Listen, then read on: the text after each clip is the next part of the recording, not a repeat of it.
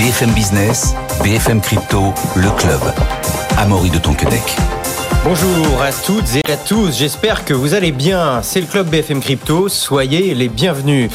Acheter des cryptos, c'est bien, mais il faut savoir quand les acheter, comment les acheter, et il faut savoir aussi les vendre. On voit ça tout de suite dans quelques instants avec Louis-Alexandre de Froissart. Bonjour Louis. Bonjour Marie. Associé fondateur de Montaigne Conseil Patrimoine. Hein. On va voir aussi que vous êtes fait voler des cryptos, vous allez, vous allez tout nous expliquer. Et puis vous allez nous parler d'un bitcoiner très récent, 94 ans, ce n'est pas n'importe qui, tout ça dans quelques instants.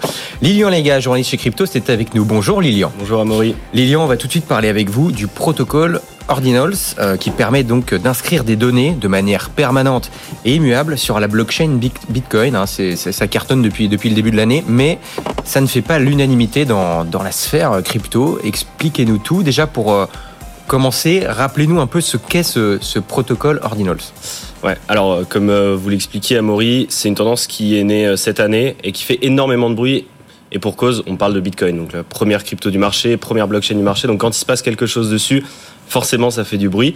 Donc Ordinal, c'est un protocole qui a été lancé en fin d'année 2022, début d'année 2023, par un ancien développeur de Bitcoin Core, donc qui s'appelle Kazei Rodarmor, et euh, qui a pensé ça de deux manières, on va dire. Il y a la Ordinal Theory, on va pas en parler, mais c'est une manière en fait de euh, numéroter les Satoshi.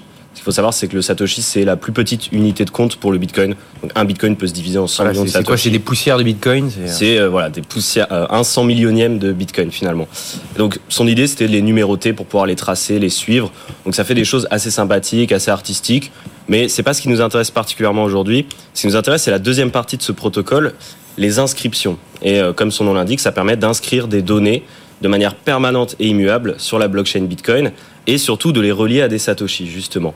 Et donc euh, ça, ça a ouvert vraiment la voie à tout un nouvel écosystème sur Bitcoin, notamment les NFT, évidemment, enfin des espèces de NFT sur Bitcoin, puisque bah, on peut associer des images à des Satoshi, et donc on peut les rendre non fongibles et on peut créer des collections de NFT. Et puis il y a aussi les tokens euh, BRC20. Donc c'est une norme qui s'inspire beaucoup de la norme ERC20 sur Ethereum et qui permet donc de créer des tokens sur la blockchain Bitcoin. Donc ça c'est vraiment très nouveau. Le premier a été lancé aux alentours de février-mars. Il s'appelle Ordi. Il a atteint 1 milliard de dollars de capitalisation. Il a été listé sur Binance. Il y en a d'autres qui commencent à arriver sur Binance. Donc voilà, c'est tout un nouvel écosystème qui se lance, qui fait beaucoup de bruit et qui a l'air euh, vraiment de plaire aux utilisateurs. Comment on peut expliquer le fait que ça marche euh, aussi bien là depuis un an, sachant que ce qu'on propose là, c'est ce qui est déjà plus ou moins proposé bah, sur Ethereum. C'est quoi là? C'est les cas d'usage de Bitcoin qui se rapprochent de ceux d'Ethereum? C'est Bitcoin. L'explication, c'est Bitcoin. On est sur la première crypto du marché, la première blockchain euh, du marché jusqu'ici sur Bitcoin. Euh, alors, il y avait eu des tentatives d'essayer de faire des, des, des, sortes de collections de NFT avec euh, les euh, digital coins, etc., les colored coins, pardon. ça, ça date de quelques années maintenant. Mais là, vraiment, c'est un gros renouveau parce que ce protocole facilite vraiment euh, tout ça, donc la possibilité de créer ce qu'on appelle les digital artefacts, donc finalement les, les NFT sur Bitcoin. Donc c'est vraiment cette raison-là, tout simplement. Et oui, in fine, l'idée, c'est de se rapprocher un petit peu de ce qui peut se créer sur Ethereum. Bon, donc il euh, y, y, a des choses qui se passent, mais ça plaît pas à tout le monde dans la communauté. Pourquoi, pourquoi ça fait pas l'unanimité euh, tout simplement parce que ça ressort un très vieux débat dans, dans l'histoire de Bitcoin qui est né en fait euh, quasiment en même temps que Bitcoin est né, c'est euh, l'utilité réelle de Bitcoin. Euh, L'idée de ce, de, de ce débat, c'est de dire est-ce que Bitcoin doit servir uniquement un rôle monétaire? Euh, et donc d'être euh, voilà un système de paiement décentralisé de pair à pair avec une monnaie euh, saine par dessus et donc bah, de dire que si on crée d'autres cas d'usage à Bitcoin, ça va un petit peu nuire à cette adoption en tant que système de paiement. Et d'un autre côté, il y a un deuxième camp qui s'oppose, c'est ceux qui pensent que bah, Bitcoin c'est un réseau ouvert, qu'on est anti-contrôle, anti, anti contrôle de manière générale, et donc qu'on on doit laisser faire les initiatives comme celle-là et qu'on ne peut pas interdire, notamment Ordinals. Et donc récemment, ce, ce débat il a pris une toute autre tournure quand euh, Luc Dasher, qui est un développeur quand même assez réputé euh, sur Bitcoin, qui a beaucoup de beaucoup d'influence, a répété une nouvelle fois la semaine dernière que Ordinal c'était quelque chose qui n'était pas bon pour Bitcoin, que c'était même un hack de Bitcoin que c'était une faille dans Bitcoin Core qu'il fallait corriger puisque ça se alors la, la, blockchain. La, la, question, est-ce que c'est, c'est comment dire, ces possibilités supplémentaires qui sont offertes par, par Ordinals notamment, est-ce que ça, ça altère les, les, les, les, autres comment dire, choses pour lesquelles euh, a été créé Bitcoin, notamment monétaire? Alors, c'est une excellente question, à savoir si techniquement ça altère le code de Bitcoin ou ça exploite des fonctionnalités qui ne sont pas permises. Pas du tout. C'est là où Luc Dasher justement se trompe un petit peu de combat. C'est un plus entre guillemets. C'est un plus et en fait il faut comprendre que Ordinals utilise vraiment véritablement les fonctionnalités permises par Bitcoin et notamment euh, deux des plus importantes mises à jour dans l'histoire moderne de Bitcoin que sont Segwit et Taproot. Segwit, ça veut dire Segregated Witness, et l'idée c'est de on va augmenter la taille des blocs de Bitcoin, donc ça date de 2017, hein. c'est augmenter la taille des blocs de Bitcoin et séparer les données différemment à l'intérieur, et notamment avec une partie donc des Witness Data, d'où le nom de la mise à jour. Et il y a la mise à jour Taproot, qui date de 2021 et qui permet de rentrer des petits bouts de code finalement. Alors je vulgarise, hein, mais qui permet de rentrer des mm. petits bouts de code dans cette partie Witness Data, qui permet de réaliser des choses un petit peu plus complexes sur Bitcoin. Et Ordinos, c'est vraiment l'utilisation de ça à proprement parler. C'est-à-dire que bah, si vous, par exemple, vous voulez, euh, Amaury, euh, euh, inscrire dans la blockchain Bitcoin le logo de BFM Crypto, par exemple, en image, bah, vous allez faire une transaction sur Bitcoin. Ce logo, il va être, cette image va être inscrite dans la partie witness data de votre transaction et il y aura un petit code qui va dire, bah, on va l'associer à ce Satoshi. Voilà, c'est ça les inscriptions il n'y a rien de plus qu'utiliser vraiment les fonctionnalités de Bitcoin. Et c'est là où se trompe justement Luc Dasher. Euh, Louis-Alexandre, vous avez un avis là-dessus euh, Vous êtes dans quel camp? Moi, je choisis pas de camp. Je regarde qu'est-ce qui peut servir nos clients, qu'est-ce qui peut servir en fait l'utilisateur. Et euh, je vois deux choses. D'abord, effectivement, on peut dire que d'une certaine manière, le projet de Satoshi Nakamoto, qui est un système pair à pair d'échange de valeurs, est un petit peu dévoyé de son projet initial. Ceci étant, je regarde aussi les bons côtés. Je me dis qu'on a une question de fond. Là, je suis le côté patrimonial qui revient. On a une question de fongibilité, donc d'actifs fongibles et non fongibles. On sait que ça a des implications juridiques et fiscales. Et c'est ce que j'ai déjà dit depuis plusieurs mois. On pourrait avoir après les NFT, les jetons non fongibles, hein, les, SAT non fongibles, donc les NFS. En tout cas, moi, je les ai baptisés comme ça, les non-fungible SAT, qui pourraient peut-être nous permettre patrimonialement euh, ou techniquement d'aller organiser des choses qui, moi, me motivent particulièrement. Alors, on est dans l'observation, on n'est pas encore dans l'application concrète, mais euh, ça m'intéresse beaucoup. Puis après, on a vu, on va voir euh, avec Lilian qu'il y a d'autres implications économiques, mais sur lesquelles je vais le laisser intervenir. Et euh, justement, est-ce que est-ce qu'on pourrait, pourrait les interdire tout simplement, ces, ces C'est possible de... C'était justement le sujet de la semaine dernière, puisque Luc Dasher, quand il a évoqué cette éventualité que les ordinals pourraient être des, un hack de Bitcoin, euh, il a proposé de les interdire. Et il l'a vraiment fait finalement, parce que lui, il est aussi développeur de ce qu'on appelle Bitcoin Knots, qui est euh, un concurrent direct de Bitcoin Core. Pour ceux qui connaissent, c'est un logiciel client qui vous permet à tous de pouvoir avoir un nœud Bitcoin à la maison. Et rappelle, c'est quoi Bitcoin Core que pour les Bitcoin Core, c'est justement ça. C'est un logiciel client que vous pouvez installer chez vous et qui vous permet d'avoir un nœud complet de Bitcoin à la maison. Voilà. Et donc, euh, lui, ce qu'il a proposé, c'est une amélioration dans Bitcoin Knots, donc son propre logiciel client, qui permet tout simplement de ne plus valider les transactions qui sont liées à Ordinals. Donc ça, c'est déjà passé, c'est fait. Ensuite, il y a euh, un autre élément, c'est qu'il a aussi une poule de minage qui s'appelle Ocean Mining. Donc les mineurs peuvent s'y connecter pour euh, voilà, participer ensemble au minage et récupérer des récompenses. Et sur Ocean Mining, on ne valide plus les blocs, on ne mine plus les blocs qui contiennent des transactions avec des inscriptions. Donc factuellement, oui, on peut les interdire. Mais c'est que sur sa poule. C'est que sur, c'est que sur sa poule de minage, mais euh, si d'autres personnes décident de faire pareil, oui, éventuellement, factuellement, on pourrait les interdire. Mais moi, ma réponse à cette question, à savoir si on peut les interdire, c'est que objectivement, non, c'est pas le cas pour la simple et bonne raison que, euh, même si j'ai pas de boule de cristal à l'avenir, hein, je ne prévois rien du tout, mais je pense que factuellement, euh, que objectivement, pardon, c'est pas possible parce que les mineurs n'ont pas intérêt à le faire. Les mineurs, euh, ils sont récompensés de deux manières quand ils vont miner un bloc. La récompense initiale, qui est 6,5 BTC euh, aujourd'hui et qui euh, sera divisée par deux très très prochainement. Et une deuxième en avril prochain. lors du quatrième halving de, de, Bitcoin. Exactement. Et la deuxième récompense, c'est tous les frais de transaction qui sont inclus dans ce fameux bloc.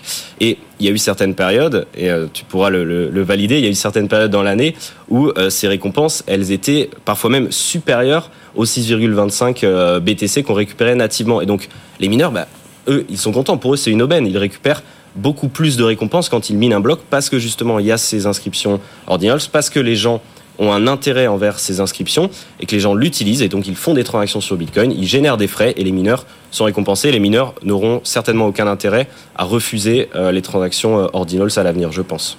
Oui, Alexandre, ben oui, euh, en fait, on a eu un bloc qui a été miné avec plus de 6,25% de pourboire, puisque ce sont les pourboires. Hein. Si, on, si on veut que sa transaction soit publiée, il faut qu'on mette un pourboire.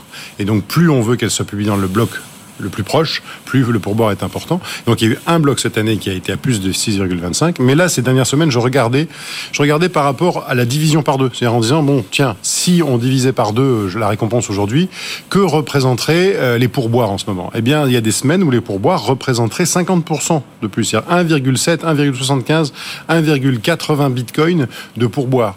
Ce qui veut dire que il y a encore deux ans, on disait euh, que finalement les mineurs allaient être un peu victimes euh, consentantes de cette division par deux euh, de la récompense de l'émission monétaire de Bitcoin et que peut-être que les frais de transaction un jour dans 5 ans, 10 ans, 20 ans, on prendrait le relais. Mais en fait, on se rend compte aujourd'hui que euh, déjà, c'est très sensible, puisque ça peut représenter 25% d'une récompense aujourd'hui. Et, peut-être demain, ça sera 35 ou 40%.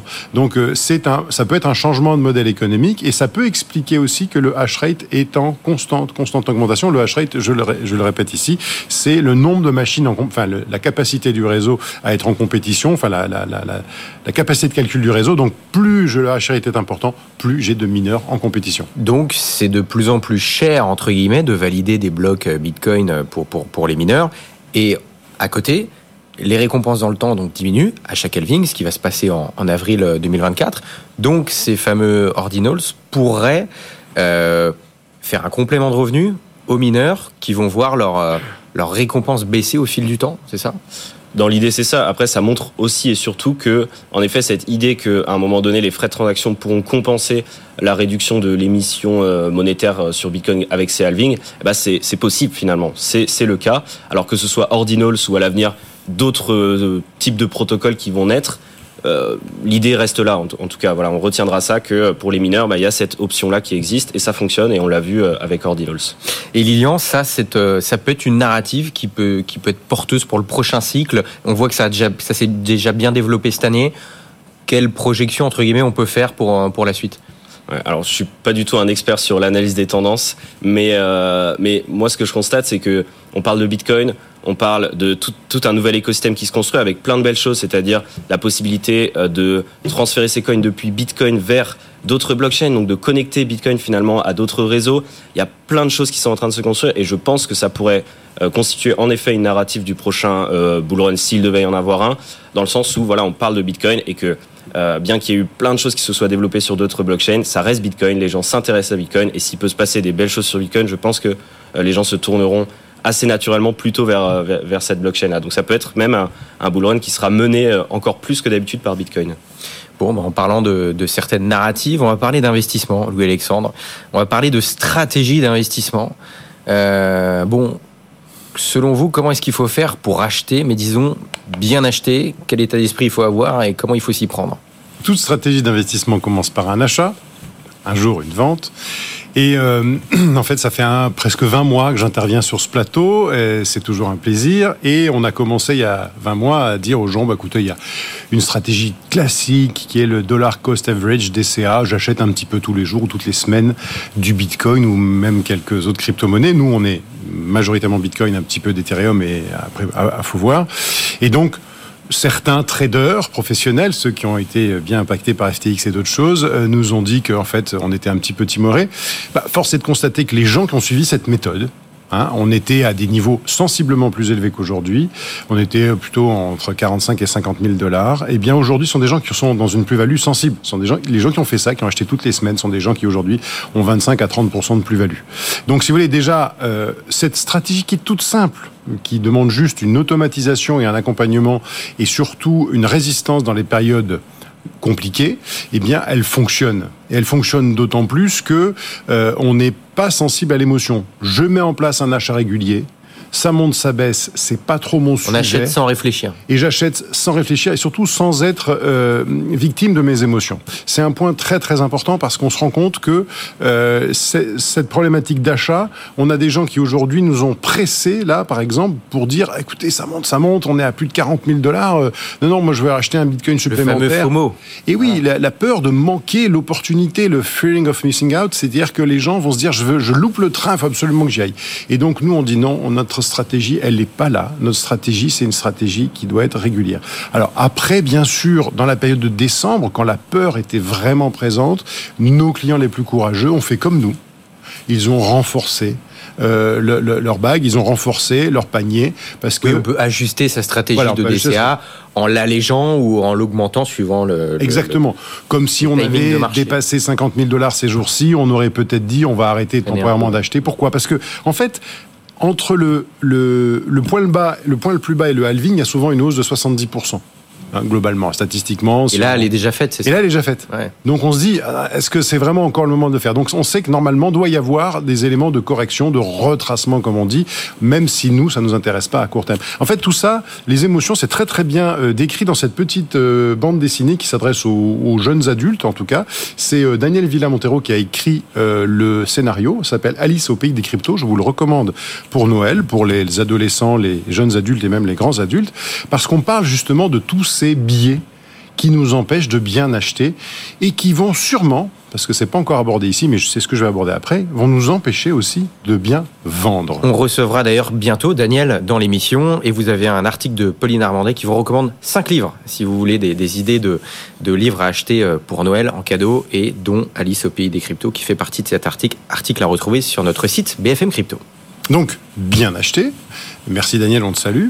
Euh, et maintenant, bien vendre. À la vente, comment ça se passe? Donc l'achat, on liste le point d'entrée. Mhm. Pour la vente, c'est pareil, on liste le point de sortie. Voilà, alors bien vendre, on va parler là en deux parties. D'une part, on va parler tout à l'heure des conséquences fiscales, parce que c'est important, mais aujourd'hui, on va parler des conséquences de stratégie maintenant. Qu'en fait, quand on achète un actif, qu'il s'agisse d'Air Liquide, Tesla ou euh, d'un indice, normalement, il faut avoir en tête le point de sortie. Alors c'est un point de sortie qu'on peut adapter. Hein. Euh, Nicolas Chiron est très très bon là-dessus. On peut on remonter ses stops, c'est-à-dire bah, en fonction des événements de marché, on peut un peu euh, bouger ses points de sortie. Mais globalement, quand on achète, on se dit tiens, je me donne un point de sortie. Et quand on, a un point de sortie, on est rentré en plusieurs fois. On va pas sortir en, en 250 fois. Hein. On va sortir peut-être en 3, 4, 5 fois en fonction de niveau. Par exemple, on se dit tiens, bah, quand on va commencer à s'approcher des plus hauts précédents, on peut peut-être alléger un quart du portefeuille, 10, 10 15%, un quart du portefeuille. Une chose est sûre, c'est que le but d'un investissement, ça va être d'abord d'essayer de sauver son capital. J'ai mis par exemple 10 000 dollars en Bitcoin. Aujourd'hui, je me retrouve à 35 000 dollars. Je vais essayer de reprendre 10 000 dollars. Comme ça, au moins, je ne joue plus qu'avec ma plus-value. Et déjà, mon patrimoine est à l'abri là-dessus. C'est une technique pour proposer, pour euh, au moins euh, protéger son patrimoine. Deuxièmement, il y a la question de l'adhésion à la thèse Bitcoin. Parce qu'il y a Bitcoin et le reste. Et dans Bitcoin, il y a aussi une thèse long terme.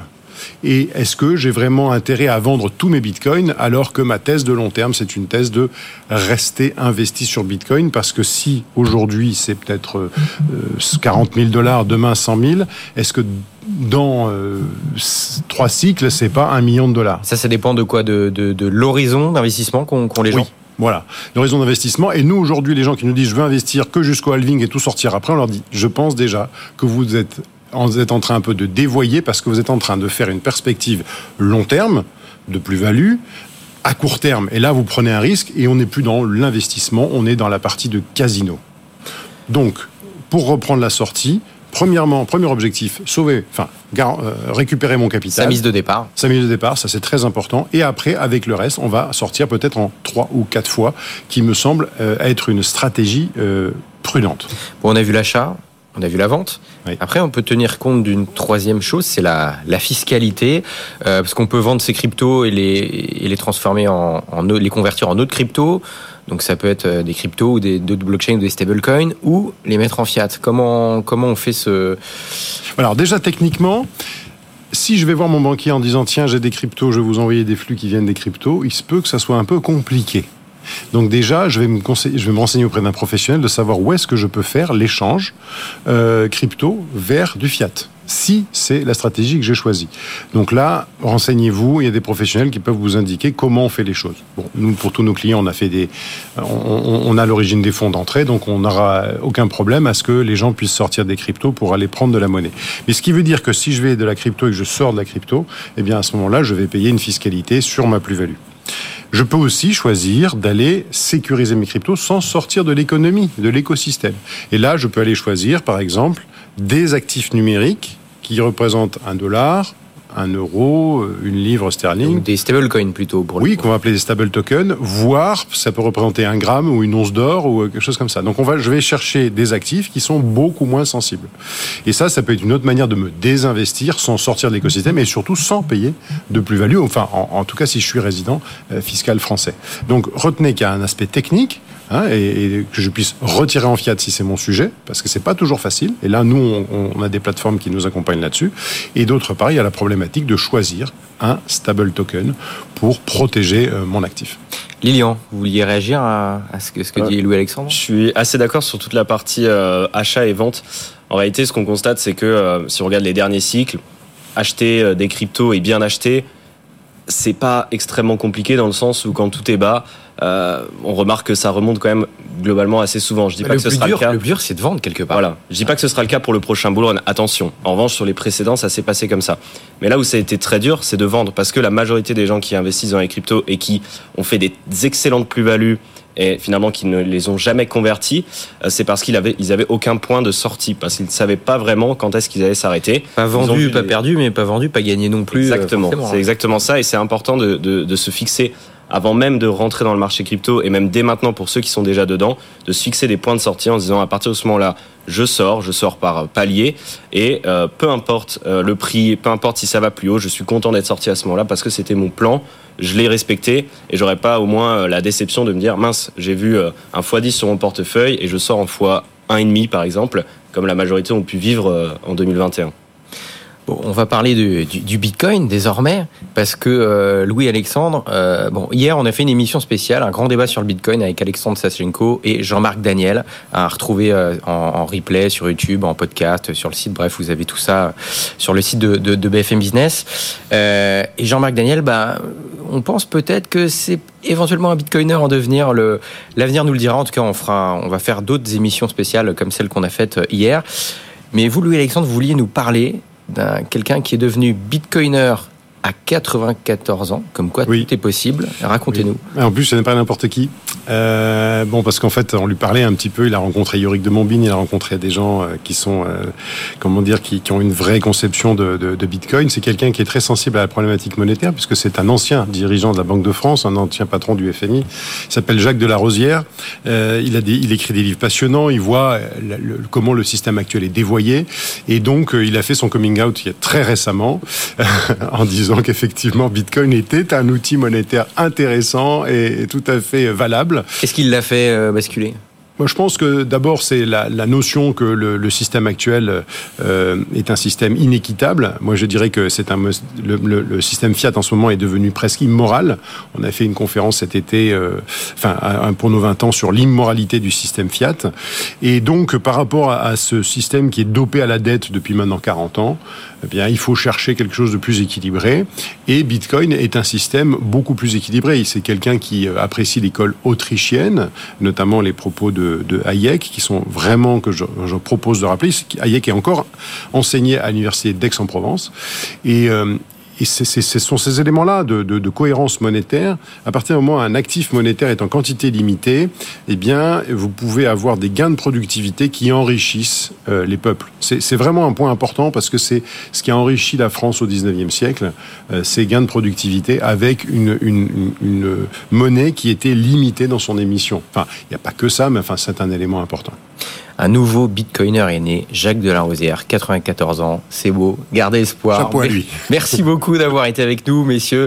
Je rappelle Lilian Liaga, journaliste chez Cryptost, et Louis-Alexandre de Froissart, associé fondateur de Montaigne Conseil et Patrimoine. Euh, n'oubliez pas, si ce genre de débat vous intéresse, on a fait une, émission de débat hier sur le, le Bitcoin avec Jean-Marc Daniel, justement, qui peut-être va, se convertir entre guillemets un jour, et Alexandre Stachenko. Merci d'avoir été avec nous. Prochain rendez-vous crypto, c'est vendredi 15h avec Guillaume Sommeray et les pros des cryptos, parce que demain, à 15h, ben, on sera en train d'écouter Christine Lagarde pour la réunion de la BCE. Bonne journée, bonne soirée, et donc à vendredi 15h avec Guillaume Sommeray pour les pros des cryptos. BFM Business, BFM Crypto, le club. Every year, one thing is always predictable postage costs go up. Stamps.com gives you crazy discounts of up to 89% off USPS and UPS services, so your business will barely notice the change. Stamps.com has been indispensable for over 1 million businesses just like yours. It's like your own personal post office. No lines, no traffic, no waiting. Sign up with promo code PROGRAM for a four week trial plus free postage and a free digital scale. No long term commitments or contracts. That's Stamps.com code PROGRAM.